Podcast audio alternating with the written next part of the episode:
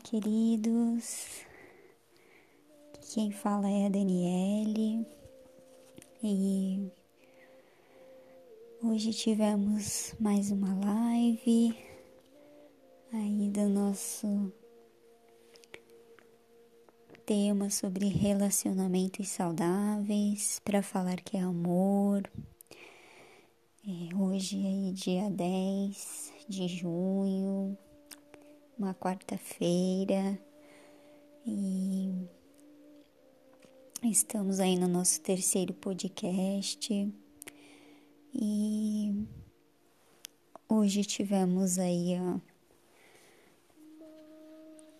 um tema sobre o livro Amar e Ser Livre do Prem Baba que trazia para nós a seguinte reflexão mas como amar quem nos, não nos amou? Ou amou, mas não do jeito que queríamos? A libertação ocorre através do perdão e da gratidão. Então, essas são duas, é, podemos dizer aí, grandes virtudes, né? Para que possamos aí desenvolver a nossa capacidade de superação diante dessa nossa visão e percepção de que não fomos amados o suficiente. E eu estou gravando também esse podcast é, para falar um pouco mais sobre os atos de serviços e a bondade amorosa. Primeiro eu gostaria de falar um pouco sobre a bondade amorosa, que é um aprendizado que eu tive mais intenso é, através da, do Prana Healing, cura prânica e os ensinamentos de Master Chua Koksui. E ele nos traz que a bondade amorosa é uma ausência de crueldade, de maus propósitos, é uma virtude aí que exige a prática da compaixão e da gentileza e que podemos aí expressar de uma forma física, é, através aí da nossa afetividade, contato físico, de forma verbal também e mental. Então, mentalmente também é possível enviar essas bênçãos e essa bondade amorosa. Também é muito importante sermos educados, cortês, prestativos. Né? São atos de bondade amorosa também. E verbalmente também devemos usar palavras aí que edifiquem, encorajem o outro. É, pois as pessoas elas precisam dessas nossas atitudes e que nós tratemos com amor, né, com carinho, que possamos guiar aí essas pessoas gentil e pacientemente, seja aí no nível espiritual, né, que significa aí abençoar as outras pessoas e todos os seres então nós temos essa essa missão, né, como humanidade, de desenvolver aí a nossa bondade amorosa e não ferir o outro, né?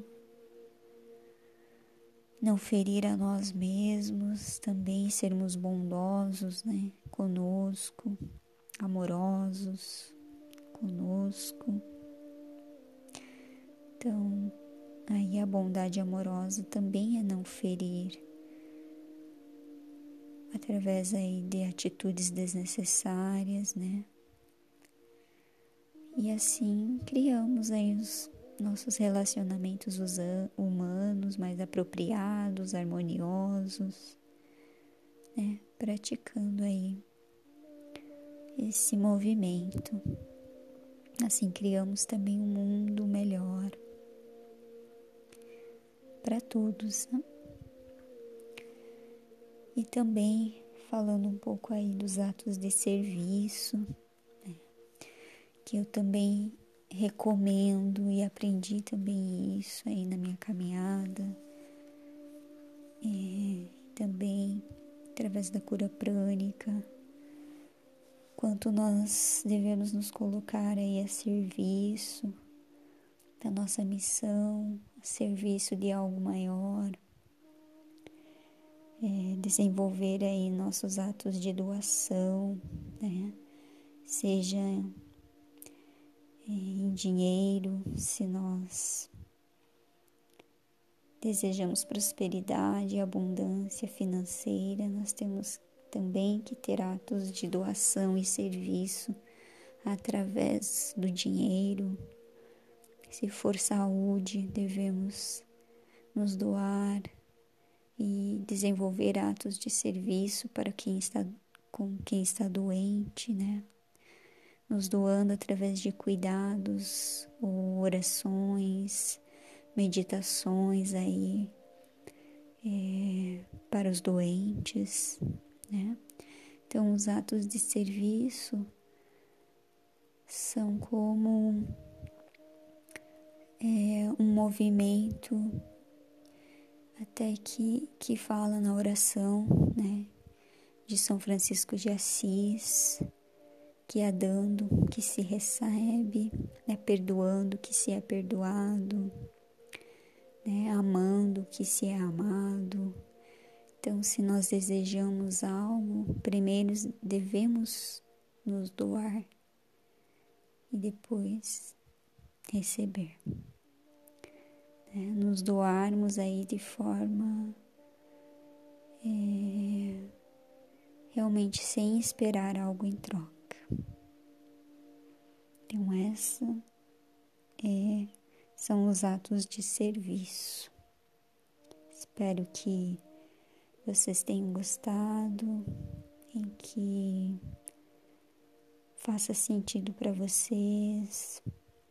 Eu também é, digo que vocês podem ficar à vontade aí para questionar, tirar alguma dúvida, sentir aí no, no coração se também estão preparados, né? E cada um é, que decide, né? Se está ok ou não. Mas eu compartilho aí com vocês esse aprendizado.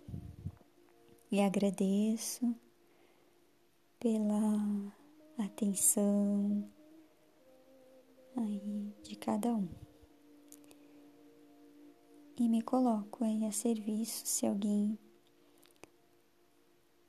quiser fazer algum contato, né, ou trazer alguma questão. Então, fiquem bem, muito obrigada. E eu vou gravar um podcast em seguida, aí com a meditação também, que nós combinamos, né? De, de fazer e, e vou disponibilizar também, junto com esse podcast, um outro também aí com a meditação. Então, vou deixar vocês mais uma vez com essa, com esse mantra para a gente fechar.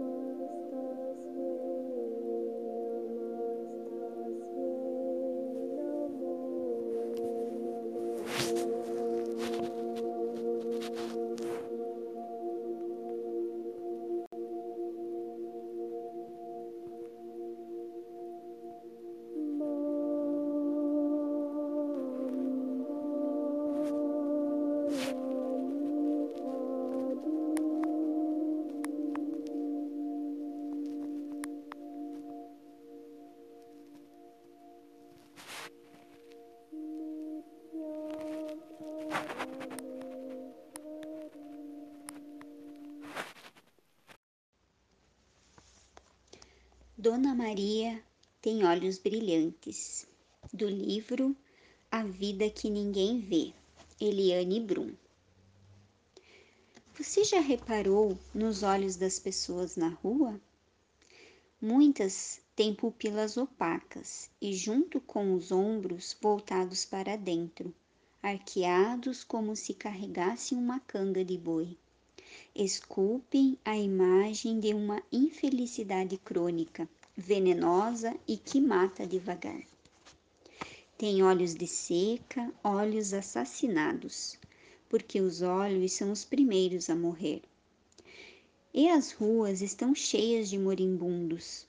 Quando aparece alguém de olhos brilhantes, dá vontade de parar, pedir licença e intimar. O que você está escondendo atrás dessas pestanas? Dona Maria tem olhos brilhantes. Maria Alicia Freitas, 55 anos, 10 filhos, 11 netos e um bisneto. Tem olhos brilhantes. Sabe por quê? Porque Dona Maria tem um sonho. Descobriu que tinha aos nove anos e conseguiu realizá-lo aos cinquenta e cinco. Sim, porque sonhos não se encontram nas prateleiras. Não basta atirar o cartão de crédito no balcão e sair com um debaixo do braço. Sonhos são touros chucros. Tem de pegar a unha. É isso ou ficar pelos cantos exercitando a autocomiseração, chapinhando na apatia. Dona Maria tem olhos brilhantes porque corre atrás do seu, e desde então deu para ficar com os olhos em facho por aí, alumiando o caminho.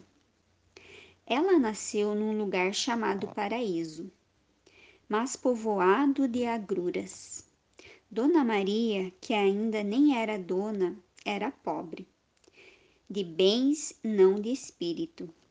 Os pais logo se apartaram e ela passou de mão em mão como um gato. Se criou assim, carpindo na roça, apanhando feito bicho. Única criança num grotão desgarrado do mundo só conheceu outras meninas quando a família se bandeou para um rincão mais habitado. Descobriu que iam a uma tal de escola e que lá era cheio de letras, letras distantes como a lua, porque a mãe garantiu que Maria era burra demais para alcançá-las. Aos nove anos, com o peito estourando, Maria jurou: meus filhos vão estudar. Maria cresceu e virou dona. Pariu nove rebentos em sequência. E quando os dois primeiros ficaram no ponto, avisou ao marido Gomercindo: Eles vão estudar. Gomercindo não quis saber do assunto. Desde quando filhos de analfabetos precisavam de vogais e consoantes? Dona Maria cerrou os dentes e disse que apanhava, mas os filhos seguiriam para o colégio, tão certo quanto o sol nascia. Era 12 de março de 1964. Ela lembra muito bem. O barrigão de nove meses estalava de dores quando caminhou arrastando Edir e Marlene pelos seis quilômetros de chão que os separavam da escola da Vila Rosa. Matriculou os dois filhos de manhã, comprou pata de res para arrancar o mocotó, juntou lenha no mato, lavou roupa no rio, Jacuí, e ao anoitecer se deitou para parir Juraci. Trabalhando dobrado para compensar a falta dos filhos na lida, voando com os bafetões do marido, cumpriu seu juramento. João Edir, Paulo César, Juraci, Lari e Toninho, o filho de criação. Ela formou na quarta série. Ieda Marlene, Marli, Ledi, Marisa, Laureci e Marceli Rosane foram até a quinta. Gomercindo Júnior cursa o ensino médio. Tudo à luz de vela, que de outra não havia. Há 15 anos morreu o marido. Há 10, Dona Maria encontrou o amor debaixo de um chapéu de barbicacho. Todos acharam que o destino havia se cumprido, porque não conheciam bem Dona Maria. Um belo dia, pouco mais de um ano atrás, ela cravou o olho no amado e sentenciou: Eu vou para perto da capital procurar as letras. Se tu quiser vir comigo, tu vem, porque eu te amo. Se não quiser, eu vou sozinha. Meu sonho é maior que tudo. O amado ficou. Dona Maria pegou emprestado o caminhão da olaria botou suas tralhas por cima, os oitocentos reais das economias, um rancho para escapar da fome e se foi para Viamão, a um passo da capital. Partiu sem se despedir, que era para não afrouxar. Matriculou-se a primeira vez. Durou uma semana e faltou professor. Inscreveu-se uma segunda. A professora desistiu. Dona Maria se desesperou. Professora, eu larguei a minha casa, a minha terra, o amor da minha vida para estudar. Não me deixa, eu preciso aprender a ler. E, para sua surpresa, chorou. Matriculou-se mais uma vez e, de novo, o alfabeto fugiu com a professora até que o neto apareceu com um bilhete da prefeitura perguntando se alguém ali tinha curiosidade com o ABC. Dona Maria se largou no rumo da escola. Dessa vez a professora Neiva Rosa não a deixou. De segunda a quinta, depois de trabalhar como doméstica e babá, Dona Maria pega a trilha da escola ao anoitecer encara 45 minutos de caminhada lomba acima, porque dinheiro para o ônibus não tem. Vai para dentro do seu sonho, vai com os olhos alumiando o caminho. Lendo o mundo. Diga aí, Dona Maria, o que a senhora está escondendo por trás dessas pestanas? É o seguinte: eu me senti a última das pessoas. Sei costurar, fazer roupa de homem, de mulher e de criança. Sei bordar, fazer crochê e tricô. Mas o que adianta isso sem saber ler? É como estar com sede e tomar refrigerante. Eu preciso de água. E o que é não saber ler? Não saber ler é o mesmo que ser cego e não saber o que tem do outro lado da parede. Qual foi a primeira palavra que leu? Igreja. Vi o i. Aí comecei a pensar e fui juntando e deu igreja. Nossa, me deu uma coisa. Foi quase como o primeiro filho, porque o que eu mais quero é ir na igreja, pegar a, folhinha e ler. Qual foi a palavra mais difícil? Previdência. É muito dobrada. Me conta uma palavra esquisita. Esquisita, esquisita, não sei, mas vou contar uma. Meus filhos me deram uma geladeira, a primeira da minha vida. Nove vezes de 88 reais. Eu estava esperando e comecei a ler a palavra. Ia até um pedaço, parava, voltava de novo. Eram umas quantas letras. Aí eu li crediário. Cutuquei meu genro. Darmir, Darmir, aquilo lá não é crediário? Meu genro, que é um homem peludo, se arrepiou todo. E isso mudou a sua vida? Sabe flutuar? Quando pego meu caderno e leio, parece que estou flutuando o mundo fica mais bonito, o céu fica mais azul e o verde mais verde. o que dá dentro da senhora quando lê? Cada palavra que eu consigo ler é um horizonte que está se abrindo na minha cabeça e eu vou correndo atrás dele. Ah, eu vou mesmo. E até onde a senhora vai com isso? Não sei onde as letras vão me levar. Tô bem desconfiada que isso não para mais. Depois de ler a folhinha da igreja, o que a senhora quer ler? Eu quero ler em quem eu vou votar. Até agora fui pelos outros, agora quero ler, assinar e votar. E afinal, Dona Maria, o que é ler? É assim, eu achava que letra era letra. Era como uma toalha de mesa, não tinha vida. Esses dias estava no colégio, olhei e descobri que as letras têm vida. Eu leio e elas conversam comigo, me dizem o que eu preciso. Contam coisa que eu nem imaginava. Tipo M de Maria, né?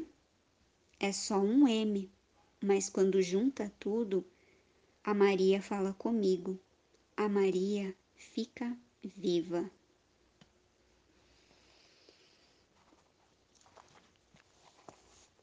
E agora depois desse belo conto, eu quero convidar você a ficar um pequeno instante em silêncio, recebendo todos esses ensinamentos. E nesse momento de silêncio,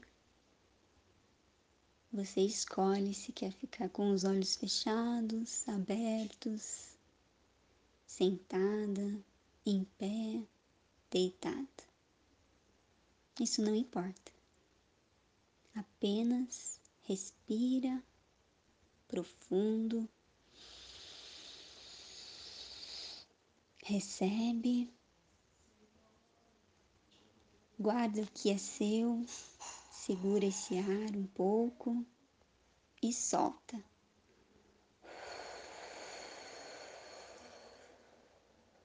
E deixa fluir com a vida, as palavras, os ensinamentos, os sonhos, as alegrias. E agora vamos ficar um pouquinho em silêncio.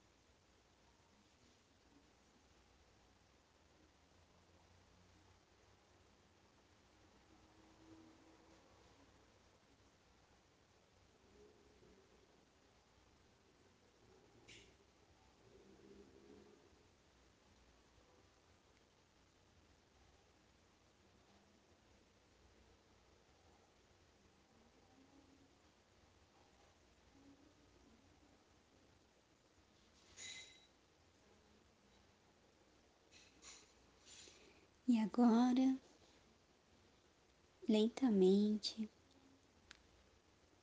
volta e procura em você uma palavra. Aquela que você juntou e formou algo como um sonho. Algo que se tornou realidade. Através das letras,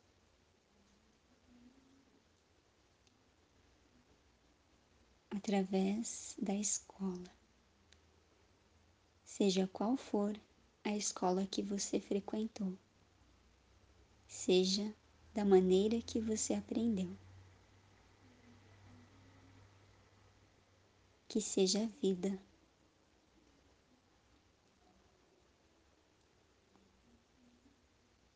E quando você juntar essa palavra, fala ela para você mesmo. Envia para o universo como uma forma de oração.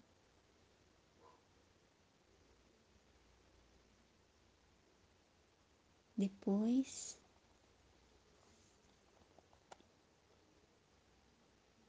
receba. Abra suas mãos. E receba, acolha, tome para você o que o universo te mandar de volta.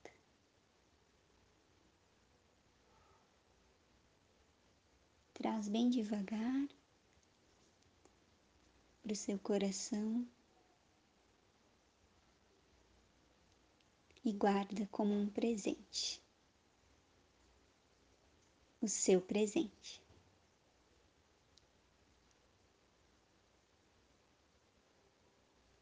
E assim nós encerramos. Gratidão.